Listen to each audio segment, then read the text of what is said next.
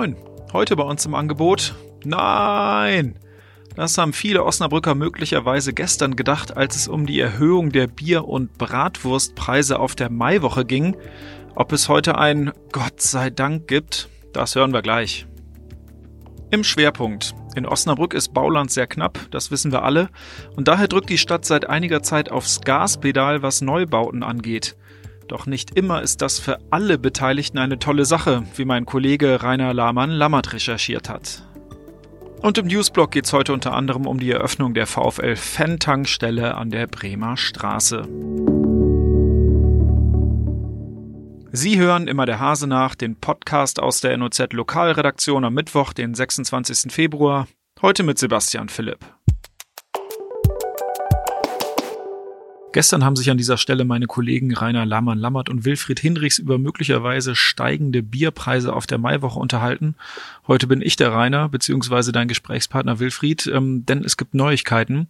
Ähm, vorher müssen wir aber nochmal erklären, warum es so kleinere Turbulenzen rund um die Bierpreise auf der kommenden Maiwoche ging. Was ist denn da eigentlich nochmal los? Also geplant war, kann ich jetzt sagen, äh, die Gebühren, die Standgebühren um gut 30 Prozent zu erhöhen. Und das äh, wäre natürlich auch nicht äh, folgenlos geblieben für die Preise. Die Werte haben schon angekündigt, dass sie eben diese Steigerung dann auf die Preise für Maibohle, Bier, Bratwurst, alles Mögliche umlegen werden. Nachdem wir gestern online darüber berichtet haben, hat es eine schnelle Reaktion aus der Politik gegeben. Das heißt also, die Politik liest und hört uns auch. Ähm, wie geht es denn jetzt weiter? Müssen wir mit höheren Preisen rechnen oder springt die Stadt da ein sozusagen? Also alle Maiwochenbesucher können beruhigt sein. Es wird nicht zu solchen drastischen Preiserhöhungen kommen. SPD und CDU haben äh, schnell reagiert. Es gab eine Mitteilung von Herrn Henning, Frank Henning, äh, Fraktionsvorsitzender der SPD und von Fritz Brickwerde von der CDU, dass sie diese Steigerung nicht mitmachen wollen und jetzt ähm, in den nächsten Tagen mit der Verwaltung darüber sprechen wollen, wie diese Gebührensteigerung abgewendet werden kann, ob die Stadt ähm, andere Regularien findet oder direkte Zuschüsse äh, gibt, äh, um äh, Veranstaltungen oder das Kulturangebot zu finanzieren. Weiß also, die Osnabrücker können erstmal aufatmen, was die Bier- und die Bratwurstpreise auf der Maiwoche angeht. Du hoffentlich auch, Wilfried. Aber selbstverständlich. Ich freue mich auf die Maiwoche. Am 8. Mai geht's los und dann werden wir zu den üblichen Preisen anstoßen. Bauland, das ist in Osnabrück ja ein knappes Gut. Ich habe es gerade schon gesagt, die Stadt drückt kräftig aufs Gaspedal, was die Ausweisung von Bauland angeht und was den Bau von Neubauten angeht. Aber nicht immer ist das zum Glück aller. Mein Kollege Rainer Lammer-Lammert hat jemanden kennengelernt, der gar nicht begeistert ist von einem neuen Baugebiet, ähm, denn es betrifft vor allem seinen Garten. Rainer, ähm, du warst im Stadtteil Eversburg unterwegs. Mit wem hast du dich getroffen und welches Problem gibt es dort? Ich habe mich mit einem Anwohner der Triftstraße getroffen. Äh, er hat dort ein 1300 Quadratmeter großes Grundstück. Das ist ein langer Schlauch, fast 100 Meter lang, reicht da in diese Grünzone hinein, die demnächst bebaut werden soll. Das vielleicht nochmal in Erinnerung gebracht. Rund um den Eversburger Friedhof gibt es Erweiterungsflächen, die eigentlich mal als Friedhofsflächen gedacht waren. Die werden nun nicht mehr gebraucht, weil es immer mehr Urnenbestattungen gibt. Und da sagt die Stadt, haben wir ja prima Bauland. Und das soll jetzt genutzt werden. 200 Wohnungen sollen dort entstehen. Ja, ein Teil dieser Fläche gehört aber äh, diesem Mann, mit dem ich gesprochen habe. Und er ist nicht begeistert von dieser Planung. Das heißt, die Planung stört ihn nicht weiter, aber es stört ihn, dass er 700 Quadratmeter von seinen 1300 Quadratmetern abgeben soll.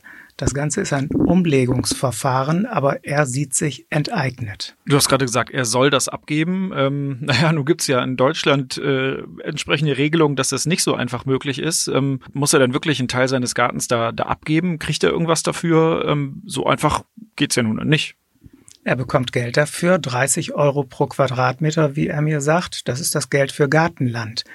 Bauerwartungsland ist natürlich wesentlich teurer und die Stadt bietet ihm an, im Zusammenhang mit diesem Umlegungsverfahren eine ähnlich große Fläche zu erwerben, aber dann zum üblichen Preis für Bauland. Und das werden dann, wie er sagt, 150 bis 200 Euro pro Quadratmeter sein. Er sagt, für ihn ein schlechtes Geschäft. Allerdings sagt Herr Ode, der Geschäftsführer des Umlegungsausschusses, das ist doch für ihn ein Riesengewinn. Er ist der Gewinner. Okay, sieht er möglicherweise nicht so. Ähm, du hast dich ja quasi mit beiden Seiten jetzt beschäftigt. Also einerseits mit dem, mit dem Gartenbesitzer, andererseits ähm, mit den Planern der, der Stadt Osnabrück. Ähm, wer ist denn jetzt der Gewinner? Gibt es überhaupt einen? Also ich gehe mal davon aus, dass diese Planung durchgezogen wird und ich denke, dass mein Gesprächspartner über kurz oder lang sein Grundstück abgeben wird. Vielleicht gibt es da ja auch noch einen Kompromiss. Da wird wahrscheinlich auch noch verhandelt. Nach der Rechtslage ist es so, wenn der Bebauungsplan rechtskräftig ist, und das ist hier der Fall, dann kann die Stadt dieses Umlegungsverfahren durchziehen. Und die Begründung, die ich jetzt von der Stadt gehört habe, lautete, er hätte gegen den Bebauungsplan vorgehen müssen. Und dann wäre das auch möglicherweise berücksichtigt worden. Vielleicht wäre sein Grundstück ausgespart worden. Denn auf eine Enteignung lässt sich die Stadt gar nicht so gerne ein. Das dauert lange. Da gibt es dann wahrscheinlich irgendwann einen Rechtsstreit und der geht dann noch vor die nächste oder übernächste Instanz.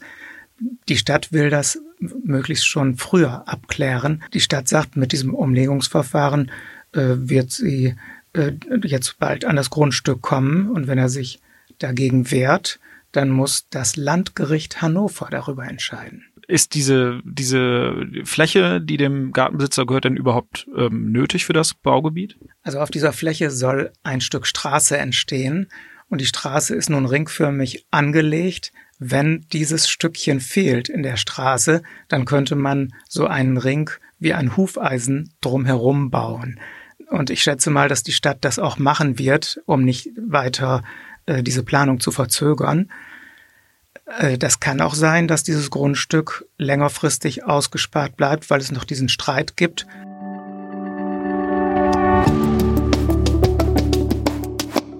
Wir kommen zum Newsblock.